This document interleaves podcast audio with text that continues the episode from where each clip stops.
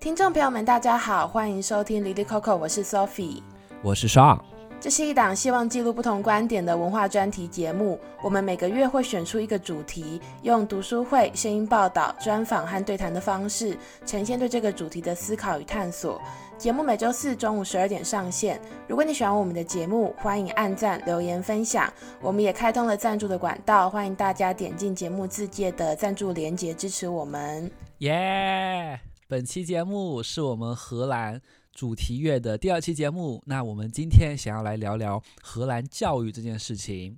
其实大家还记不记得前段时间，应该是在去年的年初的时候吧，国家统计局其实有公布过青年失业率。但是当时这个数据太高了，所以引起了很多热议啊！大家就很多讨论说，大学生现在毕业后就很难找到工作。其实原因会很多嘛，一方面肯定跟整体的经济形势有关，但当时也有很多人会觉得说，目前的大学教育、高等教育的模式存在一些弊端，我们平时学习的内容和整体的就业市场会存在一个脱钩的情况。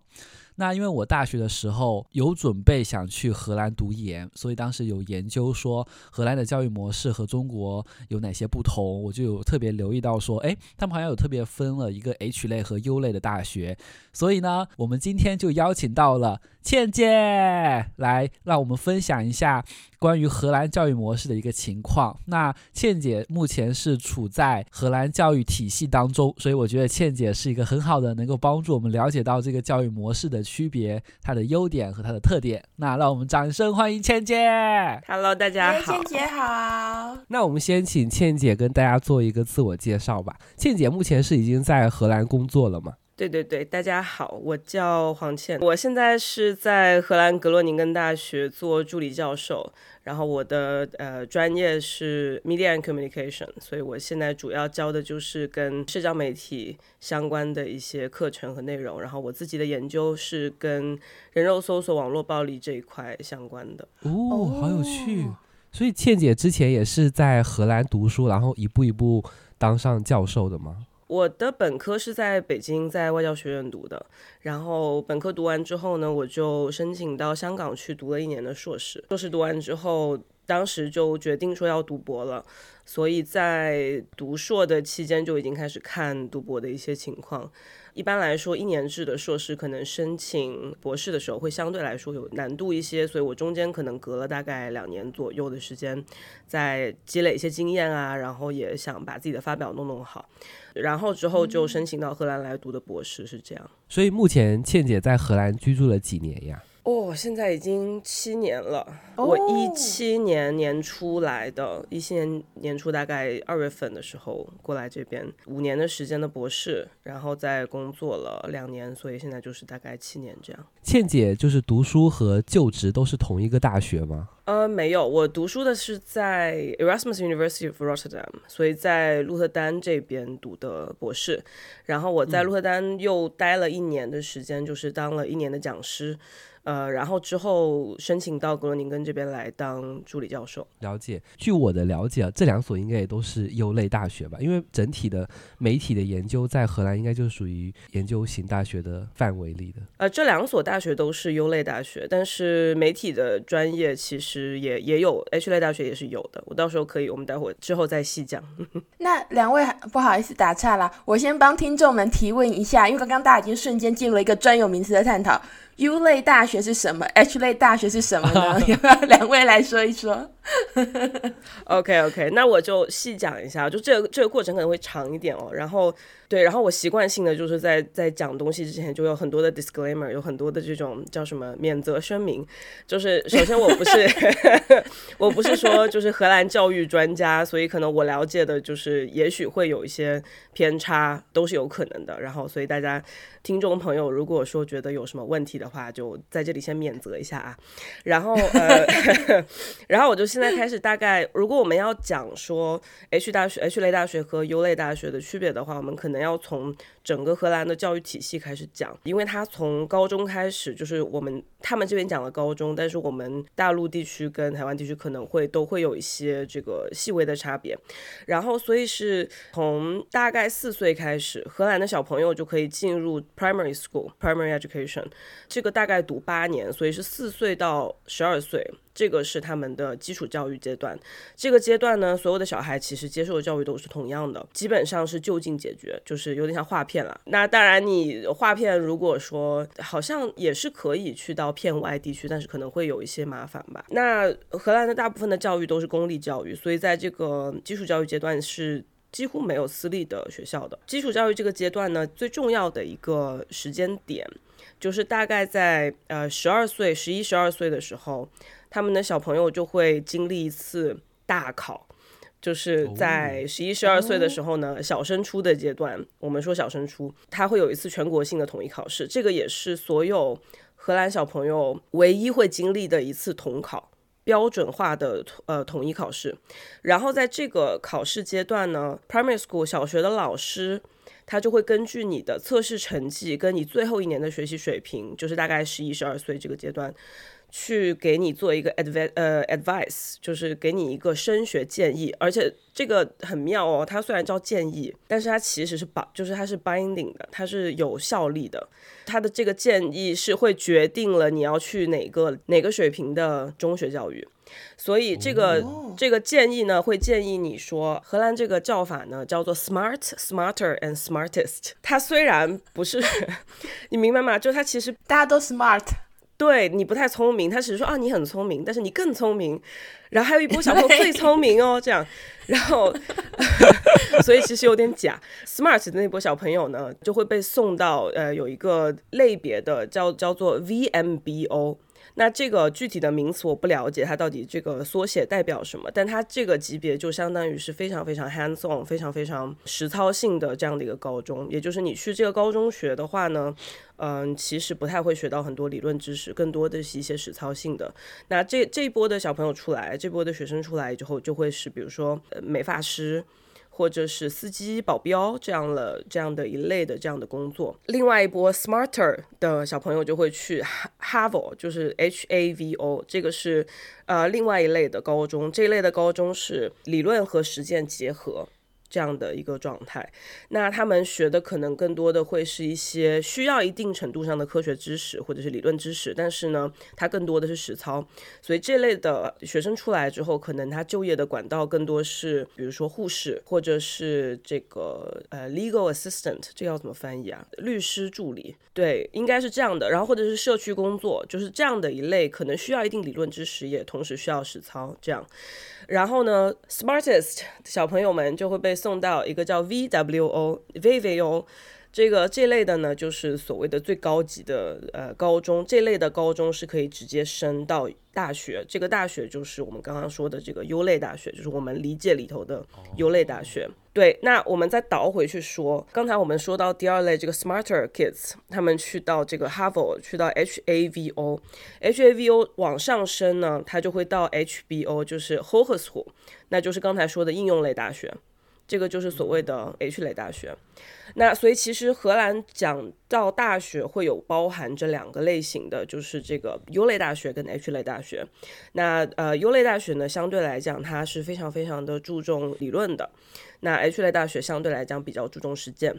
所以同时你可能会发现有很多相似的一些专业。但是它的这个专业出来的就业管道是不太一样的，然后他们的着重的重点也不太一样。这个我们后面如果待会再细讲。对，所以虽然要只是讲 U 类跟 H 类大学区别，感觉讲到好多哦。不会，我觉得倩姐讲好清楚哦。对啊。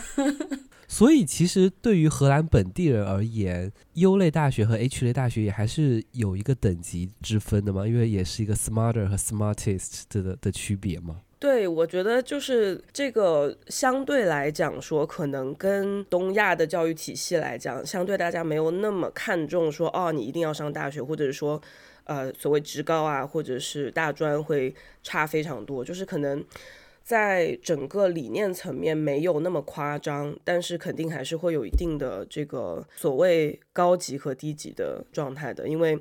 你从他这个建议来看，就是哦，那你最聪明的话，你自然就是要去优类大学，对吧？所以可能还是会有这样的一个差别的。哎，我好好奇哦，所以就比如说在中国的话，如果你是九八五二幺幺的这种大学嘛，因为其实我觉得在中国大学的等级制度分的其实很明确嘛。但如果在荷兰是分 U 类和 H 类的话，那会不会有那种找工作的时候，他就明确说，哎，我只要 U 类的，H 类的来找的话，就会受到一些影响。但其实明明 H 类的才是更就业导向的呢？会的，会受限制，但是它其实有点相反，不是说相反吧，哦、就是它其实是有一个，我觉得这个。也有合理也有不合理的地方，就是比如说咨询公司跟一些比较大的这种有研究性质的企业的话，它肯定是会要求必须是优类的大学。嗯、对，那比如说你要是去，假如说你去飞利浦或者是去 Asmile 去做研发类的，那它肯定要求你是优类大学的。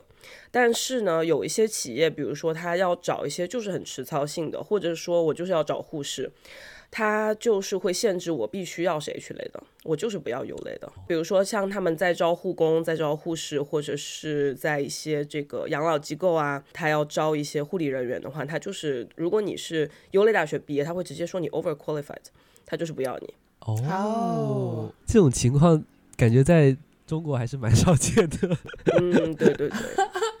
很少会会觉得你是那个就是 overqualified，就是大家只会觉得说，哎，我虽然。这个工作专科也能做，但如果我能招到一个九八五，说明我很厉害，就是这种感觉。所以，如果 H 类和 U 类之间是流通的吗？还是说我如果在当时你刚才提到的去了 Smarter，那我其实就等于说我我对 U 类大学就可能是无法进入了，无缘了，这样。对，无缘了。呃，还是有缘的，但是这个缘分可能需要时间来酝酿。嗯、呃，就是他们，如果你当时在十二岁的时候 被送到了 HAVO，被送到了这个所谓的 Smarter Kids 的这个这个 category 的话，你需要再多花一到两年的时间去弥补。因为我想想看，可能就是大概在第一第一年、第二年的时候读高中的时候，如果你的成绩一直都是。呃，满分十分，你一直都是九分、十分、九分、十分的话，你就可以跟老师 argue 说，我可以做更多的，我可以，我我是更聪明的，那老师就可以给你说，那我就把你推荐到 VWO 去读。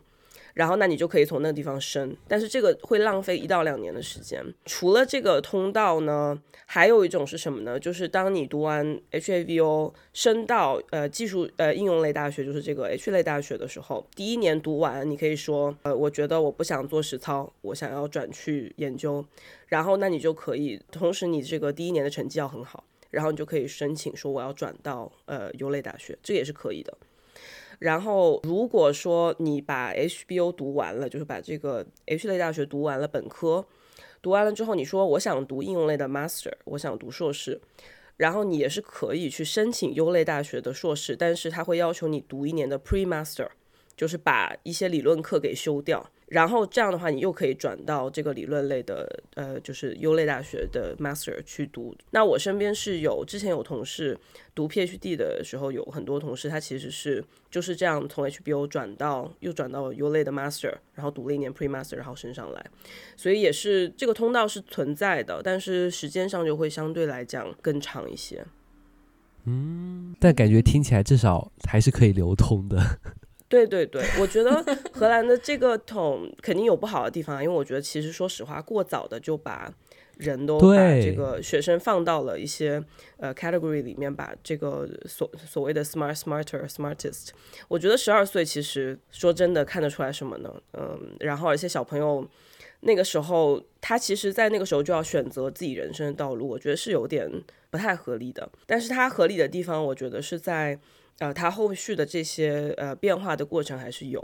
然后还有一个是它就是荷兰是一个不看所谓第一学历的社会，在国内的话可能会比较看重所谓第一学历，就是即使你博士读读的是，假如说你是清华毕业，但是他最后还会找回去说，哎，你本科是哪里的，或者说，哎，你是大专专升本哦，呃，那我就不要你了，哦、对吧？是啊，对对对对。哦，这个在最近也是有很多讨论了，就是第一学历的鄙视链，因为其实现在考研也很火嘛，然后大家有时候会想要说自己可能高考没有发挥好，然后通过考研来翻身，结果你考上了一个不错的学校，读了研，然后等到你毕业后出来想要找工作，你会发现说，哎，好像这个研究生并没有给我镀了一层金，因为找工作的那些公司嘛，他们同样会翻看你之前的本科的学历，他们会觉得说。你高考没有考好，那就等于其实你可能在智力上，或者是你可能在某些方面的能力就是不行，所以。就是会有这种第一学历的鄙视，所以很多时候很多人可能即使已经从很好的学校毕业了，研究生或者是博士，但他其实还是很难找工作。呵呵，哎，那我也分享一下，我刚刚想一想，我想说，我那时候很惊讶，想说啊，感觉好像台湾比较没有，但也其实也有，但我们的有一个词叫洗学历，就是说会有人说你大学的时候你是读什么学校，那你研究所可能读了一个可能台湾社会觉得比较好的学校，然后大家就会觉得说你是洗学历，因为你想要洗掉你可能之前。大学的时候没有那么好的一个、嗯、可能一个学士的学位这样，嗯，但我觉得很有趣的是洗学历，它可能又不限于是哪些大学，有有可能，例如说你同样都是哦这样讲哇，直接讲出校名好像不太好，反正就是就你你洗学历可能是你去读了某一个学校的里面没有那么好的锁，嗯，大家也会觉得是，就有时候不一定是跟那个哪一个学校有关啦，嗯，对啊，所以所以好像对台湾好像也有这样。所以台湾洗学历是成功的吗？就大家会认可你洗出来后面第二学历，就是你的研究生学历，在找工作的时候会有帮助吗？我觉得有趣的是，我觉得找工作的时候，但我不知道是不是什么世代差，就是找工作的话，这些主管们他们好像没有那么 care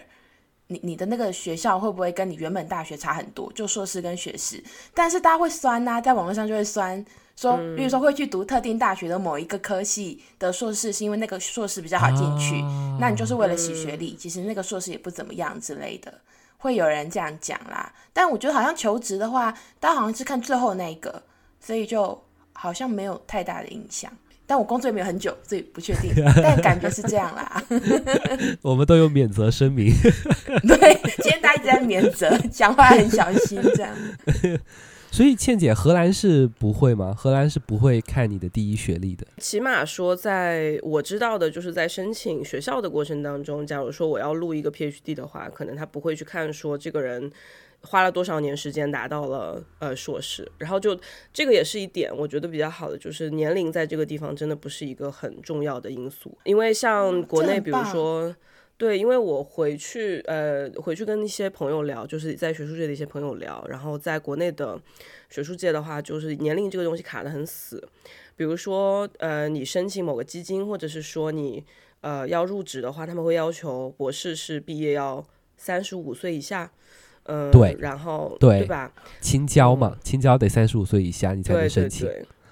对，所以就有很多这样的一些规则，其实会把年龄卡得很死，那就导致说你试错的这个阶段非常的小。嗯，嗯，那荷兰这边其实真的是无所谓的。我很多的同事可能都是四十岁才开始读博士，或者是三十五这样，然后毕业可能四十，他们中间会辗转，比如说去工作一段啊，然后在业界待了一段时间，尤其是像做媒体研究的。嗯，很多其实很需要你在业界有一些呃关系和呃网络，所以其实大家不太在意这个年龄的问题，所以就同样的也不会去在意说你之前的呃这个学历是什么样的。那我自己本人的感受是，好像荷兰这个社会对学历，当然它会有一个叫什么？我觉得就是在认知上会有觉得说啊，优类大学比学类大学好，或者说哪个哪个大学特别好，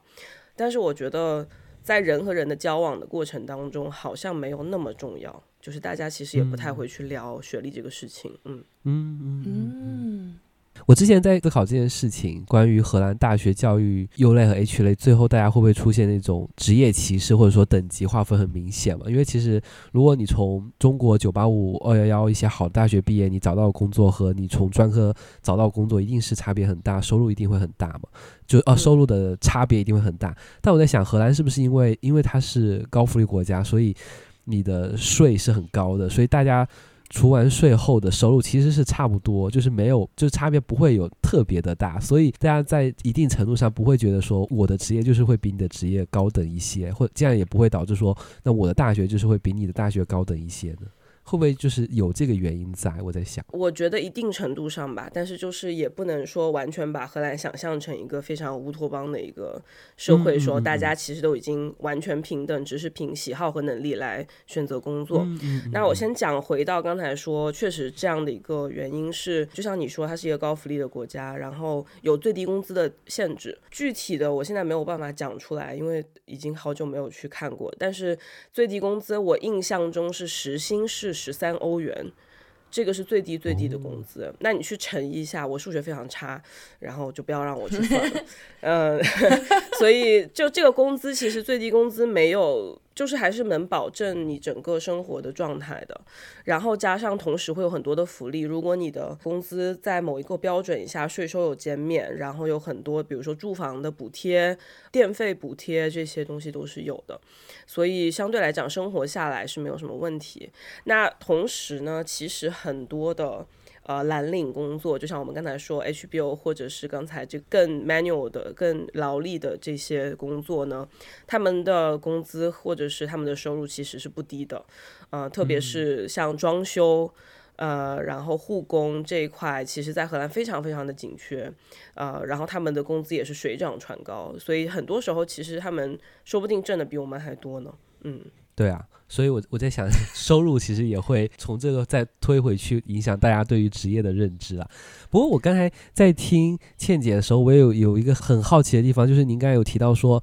其实他们在很早的时候就给你分类了，因为十二岁的时候就已经决定你到底是 smart 还是 smarter 还是 smartest，这个其实也是有一点 残忍的。非常不合理，真的，我觉得这个是非常不合理的。然后，其实荷兰的家长跟小孩也都有很多的抱怨，特别是说，就等于是把高考放到了十二岁。那其实十二岁的时候，小朋友的心智和他的这个适应能力可能都没有那么强，而且他这个是不要求训练的。就像你想象一下，我们高考之前有经过多少次的排演跟训练，但是这些十二岁的小孩是没有经过这个的。嗯，因为他们强调快乐学习嘛，然后，所以你到十二岁突然间你把这些小朋友关到一个小房间里头，说啊，你们做题吧，呃，那就很崩溃啊。所以就是这个表现出来的也不不一定说是真实的，他们的水平。那我就很好奇啊，因为像我前面听到前面讲这个过早分流的状况，我也觉得很不可思议。因为如果在台湾，如果你要分，例如说你是普通高中还是寄职的高中，大概是在十五岁。就是要升高中的那个阶段分的啦，台湾是这样。我想象，如果是假设这个荷兰的这个制度放到台湾或是一些东亚，大家说我有读书高的这个社会里面的话，就是家长会有一点应变。如果你要我小学的时候就考试，那我可能会在小学的时候我就摒弃快乐学习，让我小孩疯狂补习，让他早一点被分到 smartest。但荷兰好像没有这样的状况吗？就说这个冲突，他们的家长或他们的小孩难道不会有一些？奇怪的反制吗，他们都可以好，那我还是快乐学习。其实最后那一年那个考试我很难受，就是就是这个合理吗？对啊，他们是怎么想想这个事情的啊？整个荷兰社会，就像我说的，刚才可能由于这个收入的差别其实不是太太大，所以可能大部分的平民老百姓是不会觉得说这个会是一个多大的问题。然后甚至他们有的人会觉得说，哦、那既然我小孩他就是很喜欢木工。那就去做木工好啦，就是为什么一定要逼他读书呢？呃，那有的时候甚至可能是家里传承下来，就是我家里就是打铁的，呃，但现在打铁可能不太有这个工作哈，就 就是我家本来就是怎么怎么样的，那我也就不介意他去做这个事情，这个是一部分。那当然还有一部分的，确实只会说去逼自己的小孩去学习，会去教一些补习班啊，去想着去在这个上面要做得好一点。那而且有的小学，不同的这个地区，有的小学他可能。他也会去做训练，所以道高一尺，魔高一丈，就就是他可能对他还是会有一些反制的措施在的，但是可能由于整体社会没有不像是这么注重学历的一个社会的话，就没有那么夸张，所以有还是有，但是不会有到那样的一个程度。嗯，哦嗯嗯嗯，对，我觉得我觉得社会氛围还是很重要，因为像台湾的话，我们虽然有这个分流的制度，但是整体还是大家可能家长吧。爸爸妈妈会比较希望小孩就是读书啊，然后读高一点啊，最好当三师嘛，律师、老师、医师这种职业，oh. 所以就会有点像是我们我们有点像是一个网络的梗图啦，大家会有一个你小学、呃中学、高中到大学什么的，然后都一直要你读书，然后到大学的时候突然就多了很多要做的事，嗯、例如说要你自我探索啊，呃要你有培养好的人际关系、啊，实习打工，但前面就是要你一直读，那其实。没有什么意义啦，就是因为大家习校不同，嗯嗯、但台湾就是都要你读这样子，对。嗯、所以倩姐，荷兰会有像台湾那样子，就是最受欢迎的三个职业吗？律师、医生，就是大家都想要自己孩子当这个职业。哎、欸，我先讲哦，应该有人这样想，但可能有人不是，我也免责一下。好 现在台湾应该律师可能要换成工程师啦，就台湾电子业赚多嘛。啊、大陆是。公务员，考公、考公、考编，对，考公、考编。荷兰的话，我觉得很难说，哎，我觉得肯定是有说，就是大家会听到这个职业说啊、哦，很好，这样肯定会有。但是我觉得说全全社会都觉得某一个职业会高于其他职业呢，好像也感觉没有，感觉没有这样的一个很确定。但是我觉得，就大家的这个理念哈，就是比如说大学老师，比如说工程师，比如说。哎呀，医生这些就是呃，律师这些肯定都是大家比较喜欢的。但是呢，就比如说在荷兰，甚至是北欧的一些地方，老师也是分，就是大学老师跟呃基础教育的老师嘛。那基础教育老师可能没有那么的受欢迎，因为。好像就是属于钱少事多的感觉，但社会地位还是有的吧？就大家还会觉得你是园丁嘛，对吧？你还是在这个为社会培养下一代，呃，但是可能也并并不会说所有人都很想要去当小学老师、高中老师这样，嗯。哦哦，但我我一开始以为荷兰的小学老师权力超大的，呵 呵直接、啊、权力是权力是很大哦，就是因为你 你就像我说的嘛，他那个是一个有效的一个所谓的建议嘛，嗯，对啊，然后很多家长也会要去跟他们去争论，说啊，我觉得我小孩怎么会再分到这个 smarter 呢？他明明 smartest 会有，嗯，对，但是总的来讲，他们的这个就压力可能工作压力还是会比较大一些，然后。嗯，工资上来讲，可能升职的空间不是特别大。嗯，啊，你 你知道我这种就是官府剧看很多，我就想说，我既然权力那么大，一定会有家长来贿赂我，就给我塞很多钱，然后跟我说：“老师，请把我孩子放到 Smartest 吧，求你了。”然后我就贿赂了很多钱。天哪，我在想什么？其实一开始，倩姐如果没有给我回顾一下整个的荷兰的教育的模式的话，我会觉得说优类和 H 类的划分其实是根据更多的是根据大家的兴趣。诶，如果我本身是偏向研究，我我就是想要搞学术，那我就是选优类的大学。然后如果我就是很就业导向，就是想要做这种实操型的，我就是做 H 类大学。但其实。你如果去溯源的话，它背后还是也还是有一些就是分层的那种决定的影响嘛。那我现在也会很好奇说，那荷兰的学生他们会清楚的知道，就是他们在上大学的时候，他们会清楚的知道自己到底喜欢什么吗？因为这其实是我们之前也有聊过说，说其实，在大陆或者是台湾。很多我们大学生，我们在选择专业的时候，其实我们很困惑，我们并不知道自己喜欢是什么专业，所以很多人读了三年、四年后就想，哦，我为什么选了这个专业？那荷兰也会是这样子吗？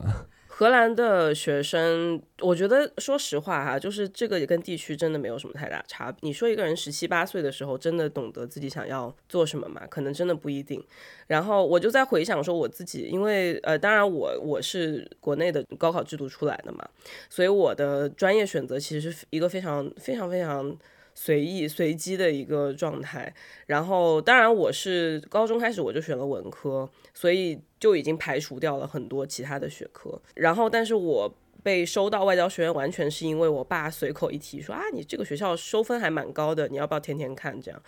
然后，所以就填了，之后就被收进去了。Oh. 所以其实是有很大的随机性在里面。然后那个时候，当然我觉得其实我运气不错，因为我觉得语言跟文化的这些东西，我确实是比较擅长，我也很感兴趣。但是我记得我印象非常深，我当时在本科的时候，我其实是一个不太读书，也不能这么讲，就是我不是一个很钻书本，然后我是一个很喜欢玩社团的人。呃，当时就是一心说我要本科毕业我之后就是要去呃进大公司，我要进外企，我要当白领那种感觉，就是也有年代感嘛，就是那个有那个年代，就是白领这个就外企白领这个工作还是有一些 光环的，呃，然后没没有想到去读了硕士之后呢，突然间发现，哎，我还很喜欢这一块的研究，呃，然后我还也还也还挺擅长的，所以就也觉得说就可以转，所以。我本科的同学当时听到我要读博的时候的那个表情，就是非常的夸张，就觉得说哈，你去读博，为什么？嗯，然后包括我大学的老师，从我朋友那里，从我同学那里听到说，哦，黄倩去读博了，然后大家都是啊，这样吗？所以，嗯。我就觉得说十七八的时候，其实大家真的不知道自己要干什么了。就算是呃荷兰的学生也是一样的。但是呢，荷兰的教育体系有一点什么好呢？就是首先他们的大学教育是很便宜的，就是对荷兰本地学生来讲是很便宜。而且呢，只要你进了。呃，它是没有毕业年限的，进去了之后你可以八年再毕业都没有问题。所以说，很多的学生他其实会试错，他完全可以说我第一年读读这个专业，我读了不满意，我换第二年我换到呃另外一个专业，我从大一再开始重新读。其实我每年手上都会接到很多，比如说二十二十一还在读大一的学生，那你他就会跟你讲说，我之前是在，比如说我在 computer science 去读了一年，然后我不满意，我换。或者有的甚至是什么生物工程，读了一年，读了读了不喜欢，换到媒体专业来，也是很妙的一个事情。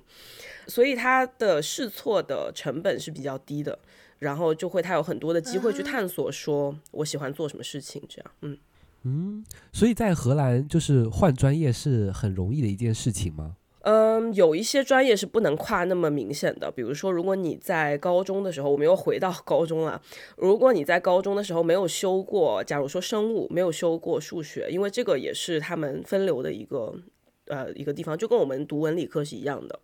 如果你没有学过生物，那你可能就没有去办法没有办法去读医，所以这个转医可能就不太可能。Oh. 但是如果你是文科里呃文社科里面互相转，这个倒是问题不是特别大，嗯。所以他们不用会考这种东西吗？就是高中的时候，因为我们即使学文理科，我们不是生物。如果我是学文科的话，我生物、物理、化学也还是要会考，这种也算是学过吗？不算哦。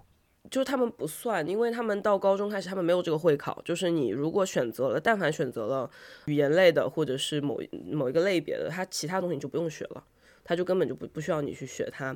它唯一三科最要紧的就是就是所有人都要学的三科是荷兰语、英语和数学，这是必须要学的。哦，就像，像就像中国的语数英嘛。对耶，既然大家必修课都是语数英，哎、嗯、，Why？数学在全世界都这么重要，就是对。哦，难怪，难怪荷兰的英文的普及率那么高，就大家都会说英文呢、啊。英文普及率高，还有个原因是他们很多的文化产品其实是美国化的，嗯、呃，就是他们从小看到的动画片啊，哦、看到的这个所谓的流行文化的东西，大部分都是英美的。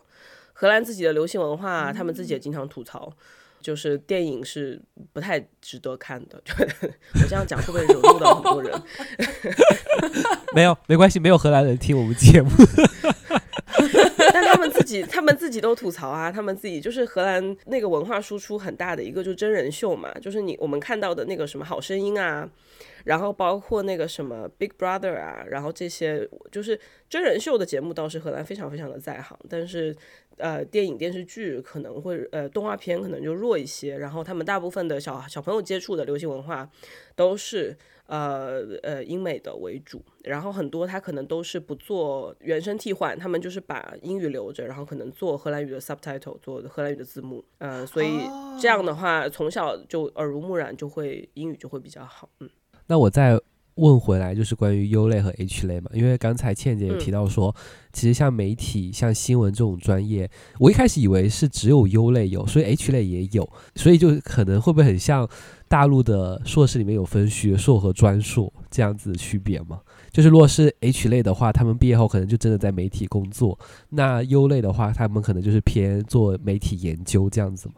确实是有这样比较相似的一个状况。然后 H 类大学的媒体，比如说他可能更关注的是跟产业的一些联系，比如说可能更关注剪辑的能力，就是他会学很多技术呃技术跟实操的一些东西，比如说你怎么去拍摄，然后剪辑怎么剪比较比较好，或者是说在呃如果学的是商科跟媒体的交界的话，就会去讲说啊，那你怎么去做呃市场营销？它的这个是最呃最有效的，或者是它的渠道怎么去选，所以它可能更多的是你呃就是非常直接的说，你以后进到公司怎么去帮人家做媒体类别的工作和嗯、和宣传这样的一个状态。那优类大学，比如说如果你看我们的这个我们的这个课程的。安排的话，我们当然也会有，呃，一年可能会有一两门，或者是每个学段有一两门的这个实操课，但是这个实操课可能也会相对来说就是深度没有那么深，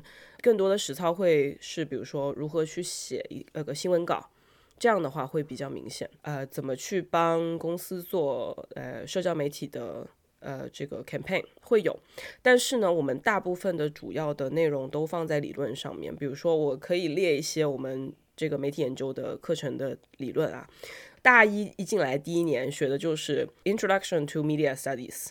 那就是非常理论化的一些东西，就是跟你讲什么，嗯，什么媒体框架理论啊这些东西。然后呢，还有什么呢？Academic Skills，就是教你怎么写论文。大一一进来就教你写论文。Media Culture and Society，就是讲不同。呃，研究范式下怎么去理解媒体跟社会的关系，然后还有什么呢？呃，Study Media and Everyday Life，这个就是讲一些方法论的东西，就是你怎么去做研究，大概就是这些，当然还有很多。然后可能到了大二就开始学什么呃，Visual Audio Culture，就是怎么去分析呃媒体文本，怎么去去看他们的背后的意识形态啊，怎么去看它背后的这些这个呃隐藏的一些信息点。然后呢，还会有 Introduction to Culture Industries，比如说这个创意文化产业的呃研究，那可能去讲更多的是一些，比如说呃政策，呃还有劳工这这样的一些问题，所以他其实不太去教你怎么做一个 creative worker，他不太教你去怎么去做一个创意工作者，他是教你怎么去分析呃创意工作和文化产业本身。所以这个是 U 类大学跟 H 类大学的一个最主要的区别。那 H 类大学继续去读硕博的话，他们其实本质上也不是说去增加理论知识，而是说进一步的提升他们技术上的能力嘛。H 类大学的顶就是硕士，它是不能读博的。哦呃，因为所有的就是 PhD，它这个呃是叫做 Doctor of Philosophy，所以它一定是做理论的。所以 H、oh. H 类大学到顶就是硕士，那对它的硕士可能就更多的是实操性的一些东西，当然也会有一些理论，但是这个理论可能就没有那么批判，可能更多的是一些比较应用性的一些理论。嗯，哦，oh, 因为像我有一个朋友，他在申请物理治疗的荷兰的大学的专业，uh. 但然后他就发现说，好像物理治疗只有 H 类，然后 U 类是没有相关的专业的，所以可能也是因为对，对这个就是比较偏实践的一个专业。对，因为 physiotherapy 它其实。不要求你做太多研究，他只要求你把这个理论搞好，然后你就可以去应用。你就是他最主要的是你你在人身上实操，对 对吧？然后那如果说你想做研究的话，那他其实要研究的是 physiotherapy 背后的机理，那他可能就需要去读医学，或者是去读那个呃生物。去读神经啊这些东西，嗯、那他可能就是要往这块走，那他就要求你去做实验，要求你去理解整个背后的机理，所以这个是他整个的一个区别，嗯。哦，了解了解了解。我之前其实，在互联网上小红书嘛，看大家说在荷兰读书，大家都说荷兰就是欧洲的衡水。好像刚才倩姐说，他们小学的时候都是快乐教育，但好像到大学的时候就是地狱模式，每天都有看不完的论文。所以倩姐学校也是这样吗？对，U 类大学，我说实话，我觉得荷兰的大学，我是觉得不是特别的合理，因为他们的大学只有三年哦，就是这边的本科是只有三年时间，然后呢，最后一年同时你还要有的学生要出去做交换，或者是呃要实习，所以其实说实话，真正读书的时间大概就两年半左右。呃，那两年半左右的时间要把所有的知识点都放进去，其实是有一定难度的，所以导致他们课程安排非常的紧。所以我教起来，我说实话，我教学生的时候，我都觉得他们好可怜哦。然后，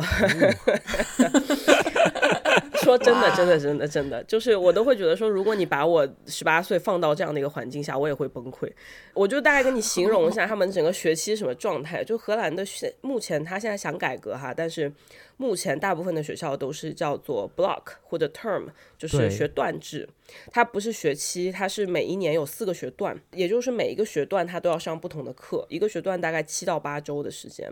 七到八周时间就立刻要做呃 final，就是你要立刻做期末考试或者是期末的大论文，然后有的学科中间还要给你来几次小测，或者是呃来一次其中的呃或者是有其他的这个 assignment，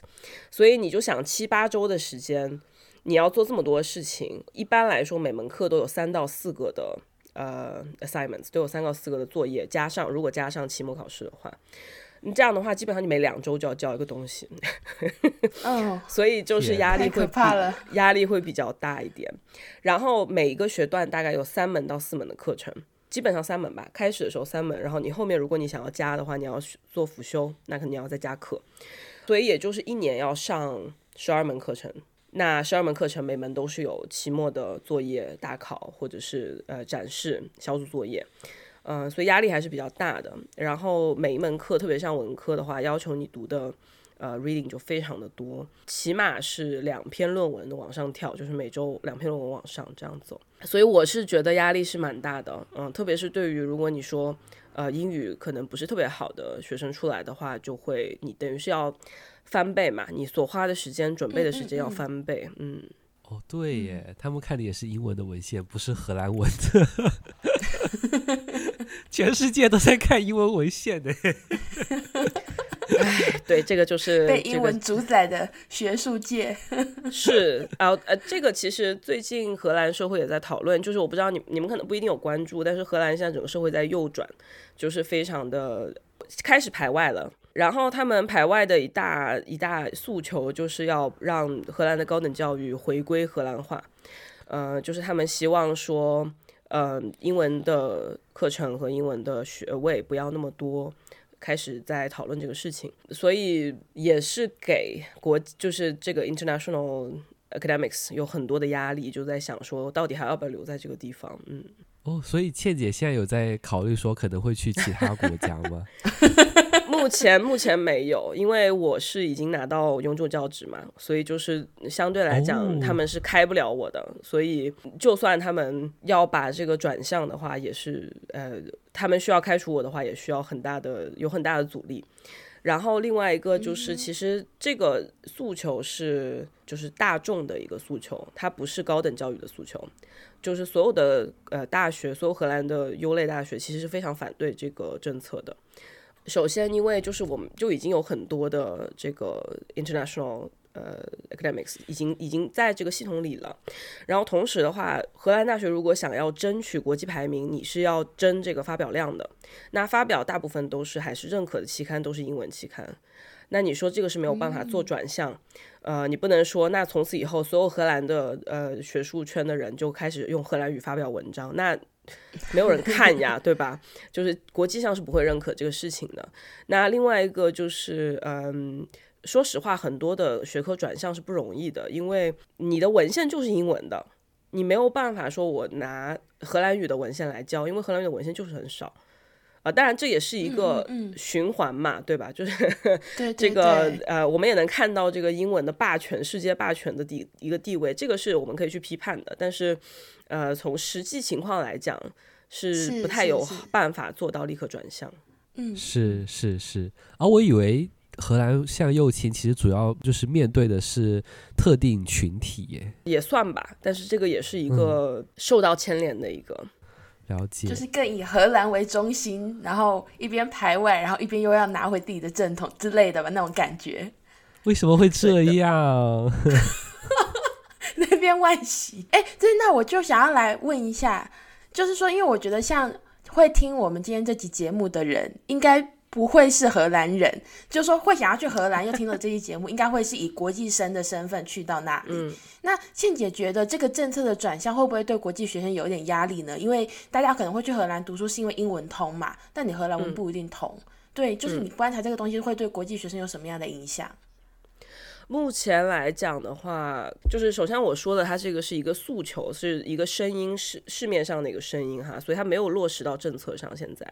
所以。短期内是不会有什么太大的实际上的影响的，但是我觉得，就是你从社会的整个风气和态度来看的话，呃，还是会有一些负面的影响。然后我觉得国际生的考量可能更多的是说你在这里生活的一个状态，就是也许可能呃会碰到比较多的 racism，但我觉得这么讲也不太对，因为我自己目前是没有碰到太多的这样的一个状况的，只能说大家可能也有可能是因为我生活在大城市，然后。呃，身边的人也都是这个高等教育体系里面的人，所以可能不太经常碰到这样的事情。嗯、但是这个是需要大家需要考量的一个事情，就是自己心理能力够不够强大，说去抵御这些 可能很负面的一些东西。另外一个对国际生源的影响，其实荷兰的政府已经规定了，现在所有的大学是不允许去在国际上做招生广告的。哦，是哦。哦，这个很狠呢、嗯。对，就是因为呃，当然他的他的逻辑，他的理由是说，荷兰呃，就是现在荷兰的这个教育市场已经比较饱和了，然后尤其是嗯、呃，国际学生进来的时候呢，很容易找不到房子住。呃，那为了保证这个租房市场的稳定和保证国际学生的身心健康，就不建议再大规模的去招生了。呃，所以他是就规定说，各个各个学校的这个国际生的项目呢，你可以做，但是你不要去打广告。哦，嗯，不是不是正常的逻辑应该是建很多房子吗？这个又是一个荷兰的一个老大难的问题了，因为建房子，他们最近不是就是很多环保的一些要求嘛，比如说什么你在建筑的过程当中，碳排放量和氮排放量一定要控制在一定的标准之下。没错，因为大家都要拼二零三零、二零五零净零嘛，就是这个目标。哦嗯，哇，很复杂，很复杂。对，所以就 是都是牵连的，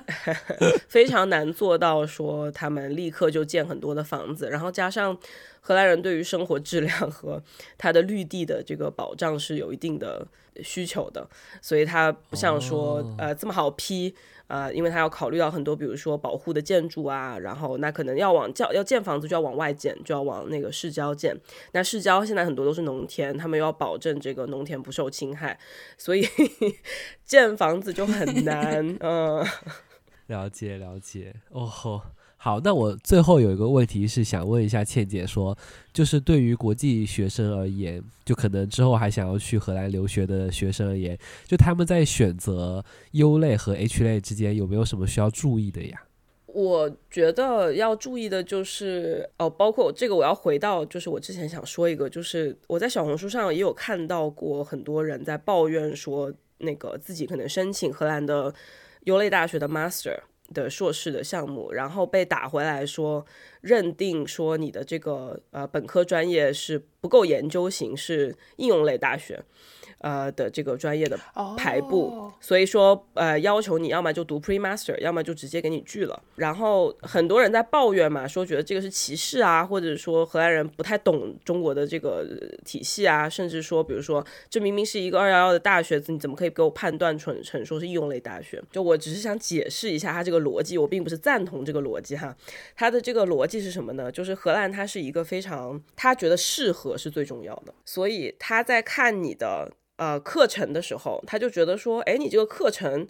看着排布好像更适合应用类的大学哦。就是你教了，为什么你的这个课里面有这么多的什么什么什么操作，或者是呃什么市场营销策略这种很看起来非常实践的东西呢？你反而没有学太多什么概论啊。或者是研究方法这些课程，为什么你没有这些呢？那这个看起来就是更像是应用类的大学，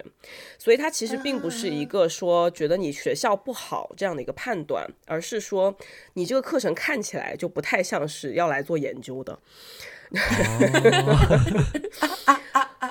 对，所以它是这样的一个逻辑在。然后呢，包括他可能去，嗯，这个东西我是不太赞同的哈，他他不太适合转专业的学生。就是，假如说你原来是学 computation，呃，computer computer science，你学一个很技术、很技术类或者是很理科的一个呃专业，你说我现在想转到文科来，你会发现很难直接升上荷兰的学校，因为他是认为你没有上过那些本科基础的课程，你是没有办法去直接接上我们这里的硕士课程的。嗯，所以他不是在对智商，不是在对你学校有质疑，而是他就是非常一根筋的去考虑这个适配度。就如果换个比较好的方式讲，就他还蛮务实的啦。他也不是说你不够格不能去 U 类，而是他觉得说你更适合去 H 类，因为你的课就是适合去 H 类啊。他只是一个很直接的想法，这样子。对对对对对。所以就由这个来讲的话，如果你再去考虑你要上你要去申请硕士，或者是去申请呃，如果从本科开始读的话，呃，那你就要去考虑这个东西了。就是你如果是想要留在荷兰找工作，你想你的目的是留在荷兰找工作，那你就要去看一些呃实操性可能比较强，或者是说在优类大学里面，它会直接让你能够有找工作潜力的这样的一些专业。比如说，呃，大部分的咨询公司或者是大部分的这种国际大公司。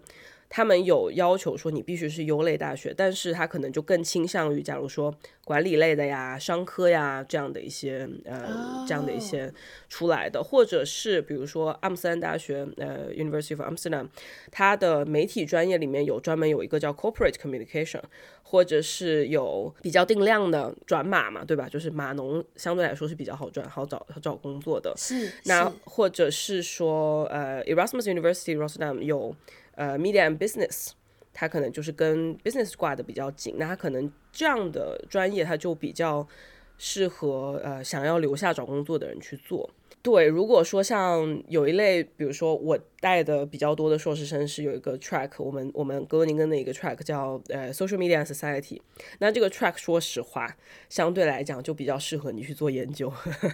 那你可能就是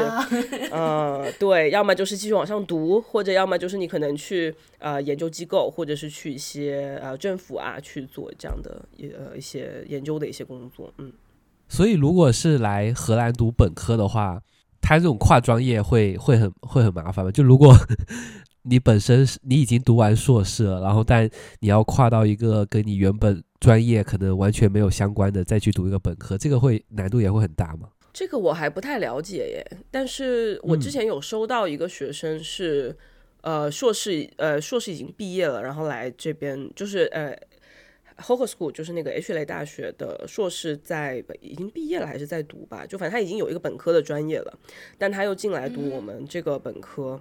嗯、呃，所以好像是可以的。但是我觉得可能他还是会看适配度，就比如说你一个学文科的，高中只有文科，或者你本科只有文科，你说我要去申请荷兰的医科的医科的一些项目，他就可能就不让你上。嗯，对，就总体来讲。就荷兰的教育体系是一个非常死脑筋，然后 很务实啊，很讲适配度这样的一个状态。嗯，是是，懂。没有我，不过我今天听完的心得也倒是蛮蛮蛮奇妙的嘛。因为台湾前几年有一些声浪啊，就说我们要可能比较效仿荷兰的一些教育，但当然都是取快乐学习那个部分啦。就说不要一直很逼小孩读书啊，那那台湾是另外一个极端，就是比较喜欢叫大家一直读书，所以最后其实不讲适配度，然后大家原像是其实大学，呃，大家读到大学的时候其实一点都不忙，因为大家前面已经读了太多年书了，大学就放飞了这样子，嗯、这是另外一个大问题啦。对，哦，我刚才讲到说那个大学就是没有在读书这个事情啊，就是感觉东亚的很多学校都是就整个体系就是把所有的。读书这个事情都往前放嘛，对吧？就是放到高中毕业之前，然后大学就开始放飞。说实话，我也是这样的。嗯，但是 但是荷兰确实是，就是它的所有都是后置的，就是其实是从大学开始就分流了以后才开始。呃，难度才开始往上去走，然后压力才开始更大一些。呃，尤其是像荷兰大学，呃，就像我刚才说的，他们没有高考嘛，就是他们只是他们就是申请制的，而且这个申请制，他们只要过了一次资格考试，就是他们只要拿到高中的呃学历证书，然后这个适配度是在的，又是适配度，就是他只要把这些该修的课都修过了，他就可以申请到任何一所学校。的这个大学的专业里面合适的专业，oh. 所以它是它是一个宽进的一个状态，所以它进来是不难的，但是它研出毕业是比较难的，嗯，所以这些哇，对，然后他毕业的还有一个难度是什么呢？就是荷兰有一个体系叫 BSZ，还是印象我。没有办法完全给你翻译出来，因为我从来不去看他们的这个完 完整的翻译，就是 就是他们有一个本科一年级的一个审查，这个审查是全国通用的，就是你在大一的时候必须要呃修满至少四十五个学分，你才可以继续往上读，也就是说你不能挂超，我想想看，呃，四十五呃四，还蛮多的哎。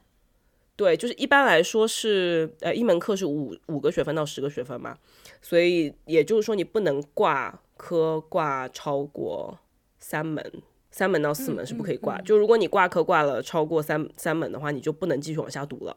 你要么就换专业重新再读，嗯，你要么就是直接退，就是我那我就不读优类大学，我转到 H 类大学去也可以，嗯。所以它是有一定强制性在里面，有一定这个限制，它的审核呃毕业的这一块是相对比较难，所以也就是为什么大家感觉说，哎，荷兰的大学为什么这么难毕业？呃，因为他们是很宽、很很松松的进来，然后很严的再出去，所以感觉跟国内的倒置了。所以我觉得这样一想的话，感觉如果在国内读完高中，然后跑到荷兰来读本科跟硕士的话，就是。就是 hard mode，就是就是非常非常的 困难模式哎，困难模式。就是你的人生没有过上轻松的，别人轻松，好惨，对呀，对呀，就是对。小小时候快乐学习也没有快乐到，然后到了大学也没有放飞到，啊，好惨的。这是艰苦的人生，对，但人生本来就是艰苦的，没有一个哲学的结尾。好，好，谢谢倩姐。对，谢谢倩姐，今天很高兴邀请到倩姐来，我觉得是非常丰富而充实的一集，这样子。好，那今天很谢谢倩姐就来到 Lily Coco，，那呃也想要请倩姐讲一下，就是说如果今天听众听完这集节目，然后很想要了解一些事情，想要咨询你，或是。问问你在荷兰的生活要怎么找到你呢？找我的话，可以在小红书上面，我有一个账号，然后是叫宰尼亚，宰是主宰的宰，然后尼是女字旁的那个尼，亚就是一个呃亚洲的亚，然后呃，但我其实在上面分享比较多，可能跟我自己学术生活比较有关系的一些东西，嗯、但是大家如果感兴趣的话，可以。关注，然后嗯，我其他平台也大部分都是这个账号，但是我可能小红书更新的最近是更新的比较勤一点的。天哪，好巧哦！天哪，刚才倩姐在说她的那个小红书的名字的时候，因为我跟倩姐认识是因为我跟另外一个学姐她介绍倩姐，然后我们两个认识，然后我刚才搜了小红书，啊、我早就关注了。这是赚认亲吗？就是 粉丝见面会。对耶，哎，因为我有看过，就是您发的视频，哎，天哪！我就说那个名字怎么那么耳熟？太有趣了，太有趣了。嗯，世界很小。谢谢。